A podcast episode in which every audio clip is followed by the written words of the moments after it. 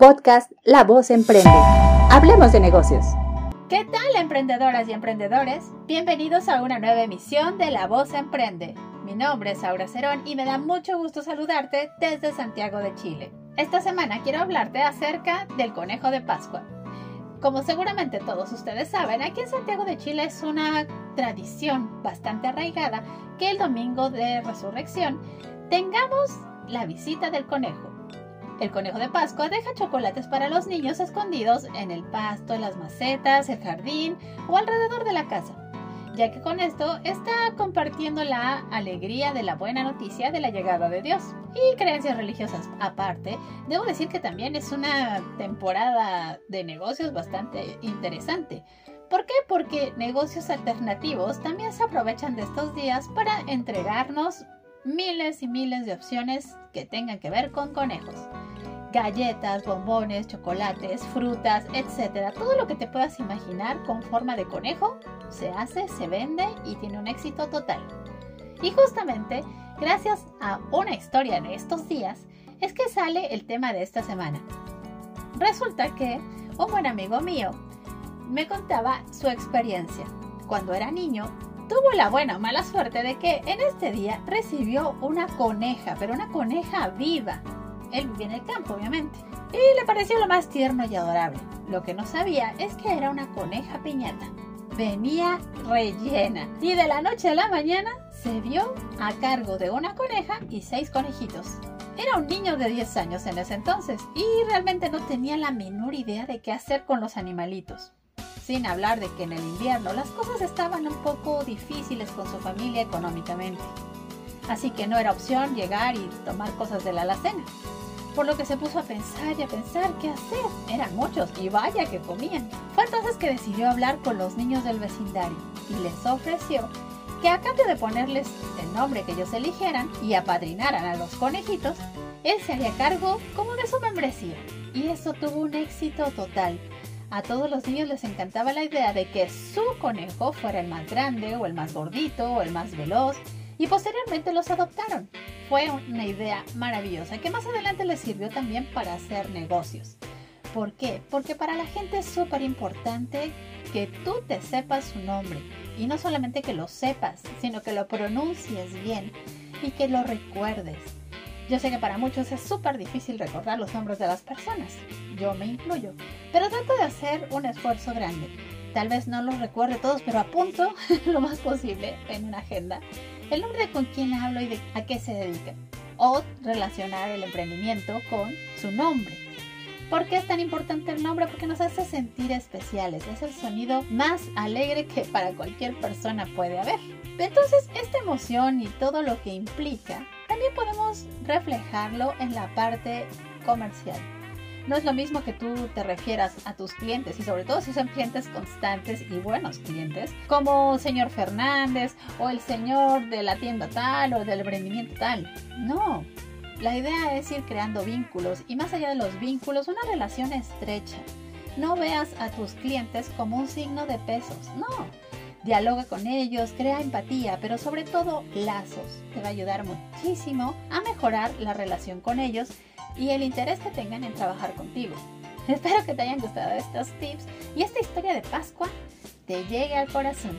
Y si no es así, bueno, pues te deseamos un lindo fin de semana y que comas muchos chocolates. Esto es el inicio de La Voz Emprende. ¿Empezamos a hablar de negocios? ¡Corre ya! No te olvides de seguirme en redes sociales, arroba auracadabra para Facebook e Instagram.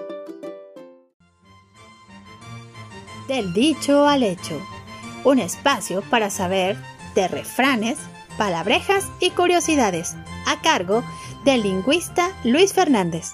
Hola Luis, bienvenido. Cuéntame, ¿qué tenemos para esta semana? Hola Laura, ¿cómo estás? Para esta semana te traje una palabra muy común en Chile y que los extranjeros yo creo ya manejan a la perfección. ¿Ah, sí? ¿Cuál es? Luca. Ah. Que hacen falta, hacen falta las lucas en estos tiempos. Nunca son suficientes. Nunca son suficientes. Bueno, este se trata de un sustantivo informal eh, que se utiliza para el billete de mil pesos, ¿no? Ajá. Pero que también se usa para el dinero en general. Por eso yo acabo de decir, hacen falta las lucas. Así es, yo No. creo que es de las primeras palabras que uno se aprende. De hecho, uno va llegando al aeropuerto y la misma gente te dice tantas lucas, tales lucas, y tú así, ¿eh?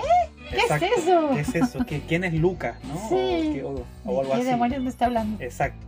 Bueno, en cuanto al billete de mil pesos, hay que decir que en su anverso eh, se aprecia el retrato de Ignacio Carrera Pinto, Ajá. Capitán del batallón Chacabuco y héroe de la batalla de la Concepción durante la campaña terrestre en la guerra del Pacífico que enfrentó lamentablemente en aquellos tiempos a Chile contra Perú y Bolivia. ¿no? Eh, pero en cuanto al término en sí, eh, se cree que surgió en el siglo XVIII, cuando en España eh, había una moneda a la cual se le llamaba la pelucona, Ajá, una moneda de oro en la que aparecía el monarca claro. con su gran peluca, ¿no? Típica de esa época. Esta costumbre sería copiada por los habitantes del Chile criollo para Mm. referirse al dinero de entonces. Entonces nunca tuvo nada que ver con el tipo que viene en el billete de mil. Exacto, nada que ver con don Ignacio Carrera Pinto. Bueno, después, eh, por nuestra tendencia, por supuesto, a ahorrar en la pronunciación de letras, ya sabes, ¿no? Muy chileno. Así es, se acortó a peluca y luego pasó simplemente a luca, ¿no? Claro. Y es curioso, pero se dice que en Argentina, Colombia y Uruguay también la utilizan. ¿En serio? Sí, no sé si nuestros amigos oyentes eh, ¿Nos pueden dar datos? Oh, Sí. estaría genial. Si ustedes utilizan esa palabra, por favor, háganoslo saber en los comentarios. Ya puede ser en esta, en esta sesión o también en Instagram, que también tenemos un Instagram. Y también quería invitarte, Luisa, que por favor dejes tu Instagram porque hemos recibido varios mensajes para ti y necesitamos que te reportes. Así que dígale al público cuál es tu Instagram para cualquier consulta lingüística. Claro, Aura, es arroba Luis Enrique Fernández Sáez Uh, súper difícil. Súper difícil, ¿no? Y, y- y de hecho ahí entrego todo mi nombre completo. así. Sí, súper. Bueno, cualquier duda lingüística, eh, ya saben a dónde contactarse. Así de es, todos modos, transparente. está súper etiquetado en cualquiera de los posts de La Voz Emprende, de la sección del dicho al hecho. Así es. Y te dejo ahora porque hay que seguir eh, buscando pololitos, como dijimos hace unos días atrás, para juntar las lucas que no se hacen falta. Ah, muy bien. En mi pueblo se dice que hay que ir a corretear la chuleta. Eso, muy bien. pues. Nos vemos la próxima semana entonces. Claro que sí. Que estés bien. Podcast La Voz Emprende. Hablemos de negocios. Yo emprendo. La entrevista de la semana. Estamos muy contentos porque tenemos la presencia de una mujer imparable. Ella es Marian Rognat, tiene más de tres emprendimientos, este es su tercer negocio, así que ella tiene mucho, muchísimo que compartir con nosotros, mucho que contarnos. Su profesión es ingeniería comercial, pero eso no es precisamente a lo que se dedica, ella se dedica a los recursos humanos. Entonces, queremos darle un fuerte aplauso a Marian, bienvenida. Gracias por estar con nosotros. Hola, ¿todo bien? Muchas gracias. Marian, bueno, nuestra primera sección, muy importante en nuestro podcast, es Yo Emprendedor, donde te quiero preguntar, ¿cómo surge tu emprendimiento?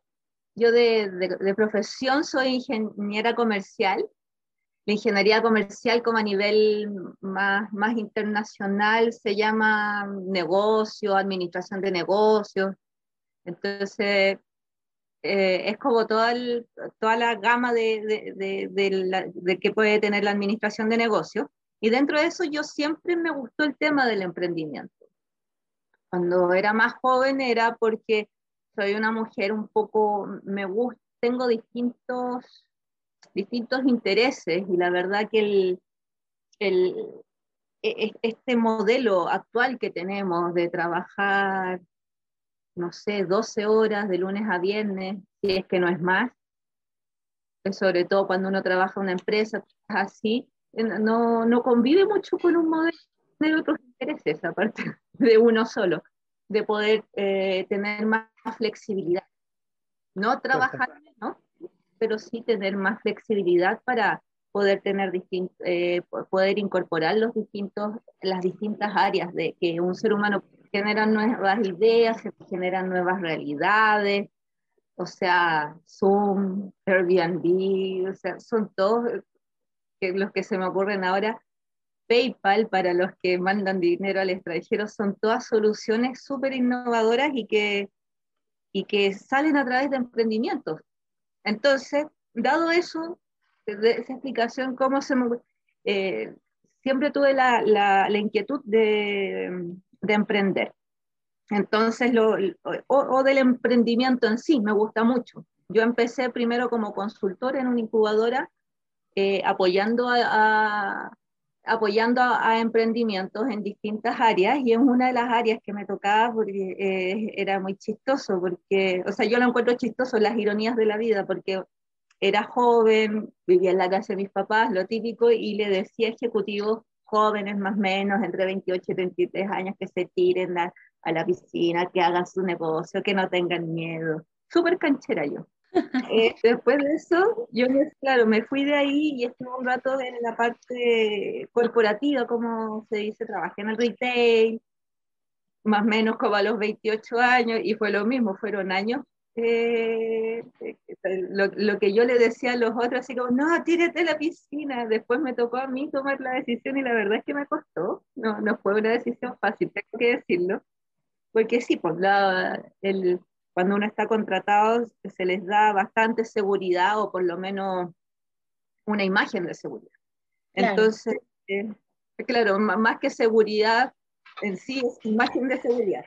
Entonces, pero por fin, después de varios años, me lancé yo al, al tema. De hecho, fue, eso fue también chistoso porque yo en ese momento era soltera y compartía departamento y le dije a uno de mis compañeros de departamento, que ya llevábamos como dos años compartiendo el departamento, oye, te cuento, eh, por fin renuncié, así como, me voy a hacer lo mío. Y me dijo, por fin, po. así como, parece que tenía así como que... Ya era hora.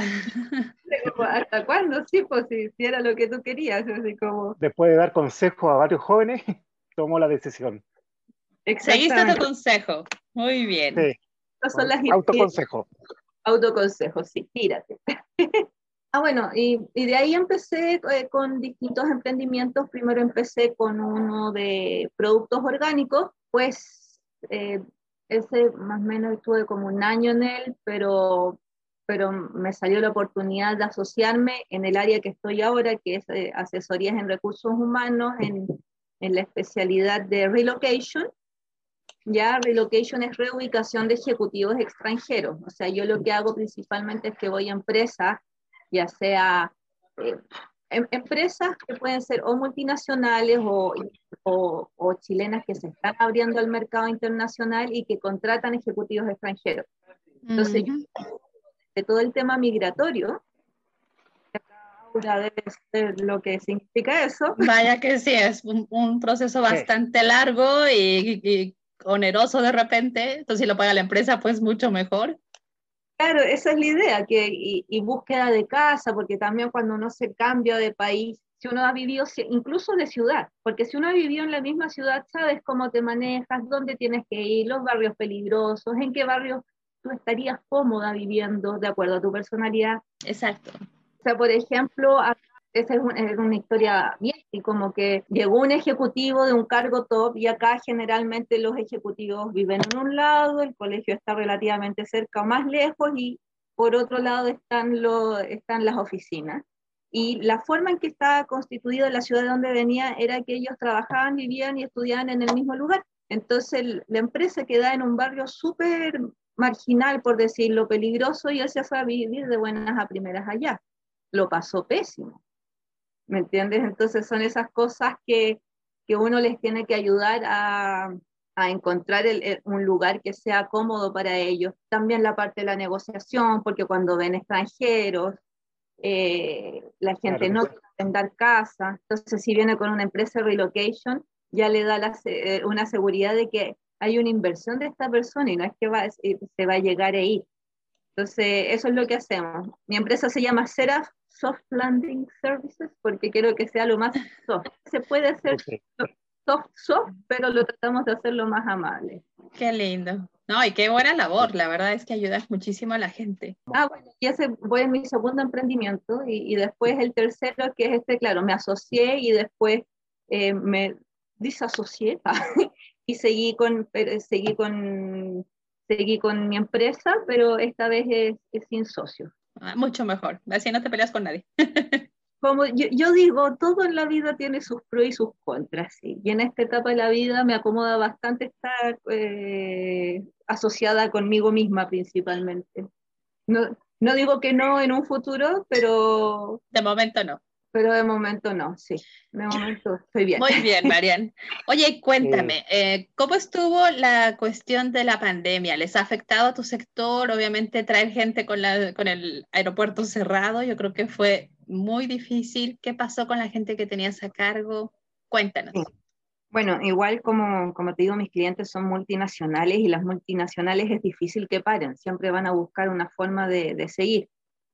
Es como yo, digo una de las cosas que cuando uno hace un emprendimiento, que es lo más difícil los primeros años, porque al final las empresas de tanto tiempo tienen una inercia. Yo lo digo así como en, es una inercia que siguen funcionando. El emprendimiento, uno de los desafíos es generar esa inercia. Es muy difícil. Y una de las cosas que, bueno, yo decía en, en cuando estaba en la incubadora de negocios y, y que la verdad que lo, que, yo lo he puesto en práctica es ser austero. Eh, o sea, mantén tus gastos al mínimo.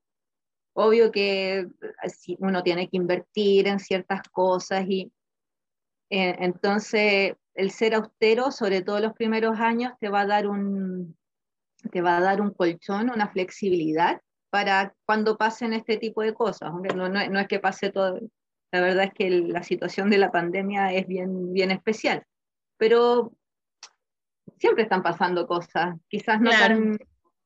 Y, la verdad que el año pasado lo que me ayudó mucho es la, eh, claro, como yo ya llevo algunos años, tengo clientes, fueron las, las renovaciones de visa y permanencia.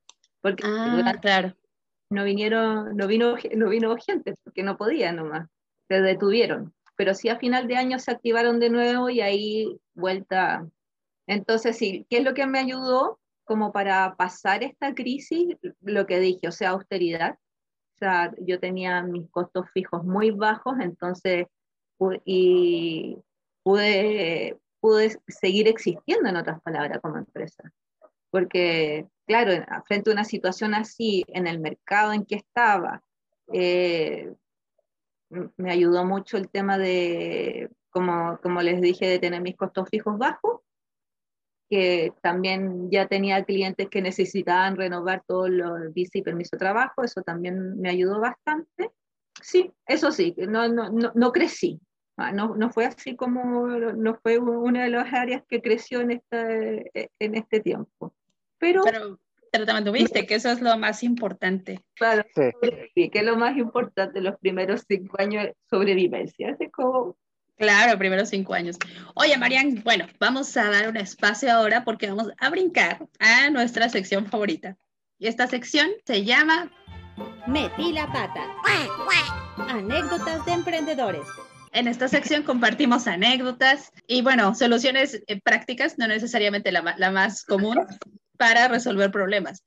Cuéntanos, ¿cuál ha sido tu mayor metida de pata tuya o que hayas tenido con algún cliente? Eh, yo estoy en el área de servicios, ya los servicios principalmente para que un cliente quede, quede contento en un servicio, porque un producto tú lo ves, es tangible. Los servicios no son tangibles y siempre eh, depende uno de las expectativas del cliente lo que tenga para que, para que funcione. Entonces yo siempre, con, y con el equipo que trabajo, siempre digo, tenemos que, tenemos que alinear las expectativas, es lo más importante para que un cliente quede atento. Claro. Y, y también esto se da cuando las personas vienen acá a Chile, tienen una expectativa de cómo es Chile.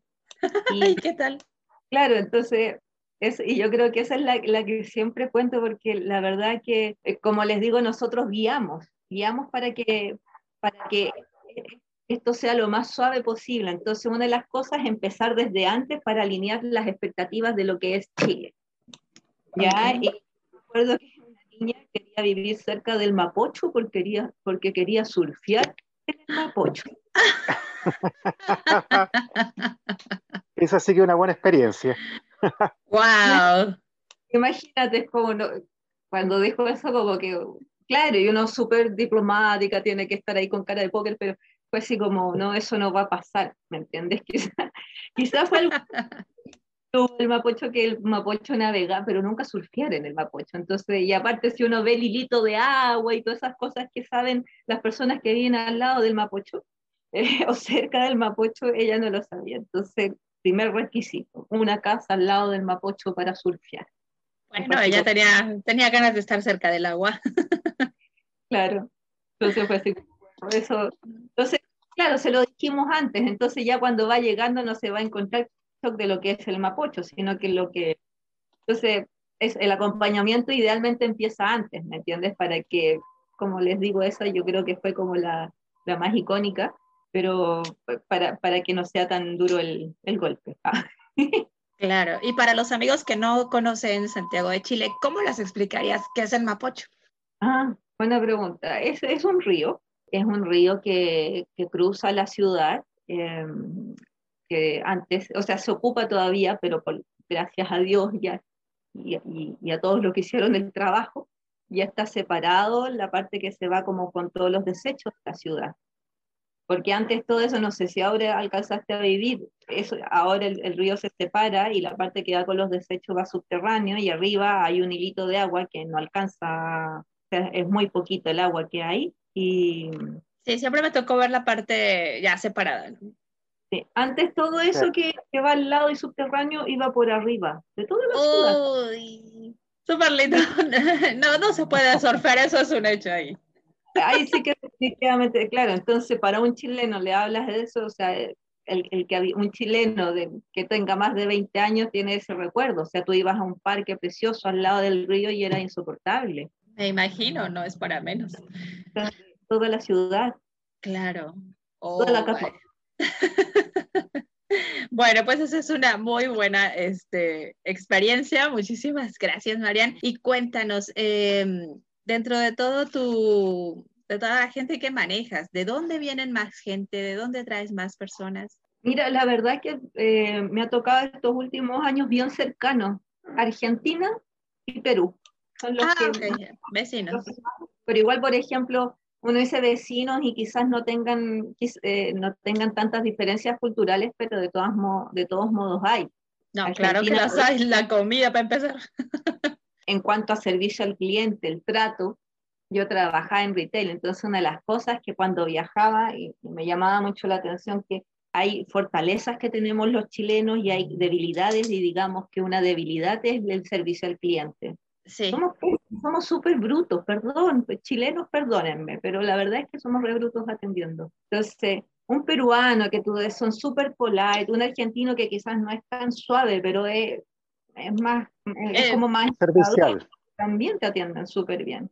Es que está como, se siente, no sé si sea así, como que se tiene la idea de que ser servicial es como humillarse o como ponerse de tapete. Alguna vez lo escuché. No, es que yo no soy amable porque yo no soy tapete de nadie.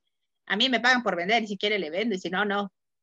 Entonces es como un poco reaccionar y bien retail. Entonces es como, a uno como extranjero le, le friquea un poco, más viniendo de México que somos como muy atentos, no nada más en, la cuestión de ventas, sino en la cuestión de turismo en general, la gente es como muy cálida. Entonces esa parte sí, sí es un shock. Es así. Es como, hay una propaganda antigua acá que se llama el guatón de la fruta, velo, porque ahí no agarran para el deseo Sí, sí lo ubico. Porque la verdad es que somos un poquito así. Claro, yo por ejemplo ahí soy un poco distinto eh, en cuanto a la cultura, porque para mí el servicio, o sea, ¿por qué me dedico al servicio? ¿Por qué me gusta? Porque principalmente a mí me gusta, o sea, así como eh, en el mundo ideal a mí me gustaría que todo el mundo fuese feliz, así como bien, así como, ¿me entiendes? Como bien ideológicamente. Entonces, si yo de alguna forma puedo, puedo aportar a que una persona esté más contenta, más feliz, más agradada, yo soy feliz. Me encanta la idea. Hay que buscar ser feliz. Perfecto. No, no, es una degradación el servicio, es al final. No, al contrario. Aporte para que todo el mundo esté más contento y más feliz. Marian, muchas gracias. Puedes contar cómo te ubican, enviar un saludo. Muchas gracias. Bueno, yo ya que eh, el saludo que voy a mandar es a mis hijos, porque les va a encantar. A José Pedro y a Francisco un besito grande. Esos en, ahí saludos.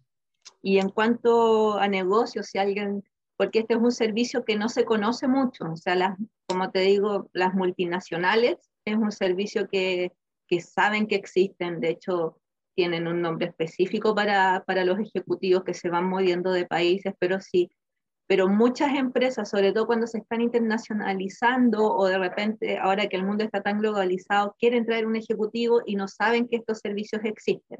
Entonces se van con abogados que la verdad es que no tienen este enfoque como de servicio al cliente por un lado y por otro lado ah, le, cobran el ojo en la cara. Yo soy, les puedo hacer un, un precio. Mi teléfono es el más 5699-640-3752. Mi página web para que vean ahí todos los servicios que ofrezco es www.seraf.cl. Perfecto. De todos modos, muchas gracias. En nuestro sitio, en Instagram y en Facebook vamos a tener los datos para que te contacten. Muchísimas gracias, Mariana. Ha sido un gustazo tenerte con nosotros. Un abrazo a los pequeños y sobre todo el poder balancear tanta cosa con ser mamá también. Eso es lo que queremos también resaltar. Sí se puede, chicas, así que vamos, sigan adelante. ¿Algún otro consejo para las que están empezando? Bueno, pues, eh, gracias a ustedes también por esta oportunidad y algún consejo, eh, o sea, si realmente es lo que les guste, gente nomás. Creo que hay los secretos de, de, los emprendimientos en general es perseverancia y austeridad. Esos son como los dos. Sí, en eso me gustó. De, de, de, maternazgo y emprendimiento, la verdad es que es un continuo malabarismo. La verdad que el, el, el equilibrio se da en movimiento, sobre todo en sobre todo en pandemia. Así es, María, pues muchísimas gracias. Te damos un fuerte aplauso de despedida. Y te deseamos todo el éxito del mundo. Muchas felicidades por tu emprendimiento y seguimos adelante. Sé parte de nuestra comunidad de emprendedores. Síguenos en Instagram y Facebook como arroba Voz Emprende. Y también tenemos un canal en YouTube, Voz Emprende. Hablemos de negocios. Y así terminamos La Voz Emprende. No te olvides de seguir nuestras redes sociales. Recuerda que hay mucho más material para ti en ellas. Arroba La Voz Emprende en Instagram y Facebook.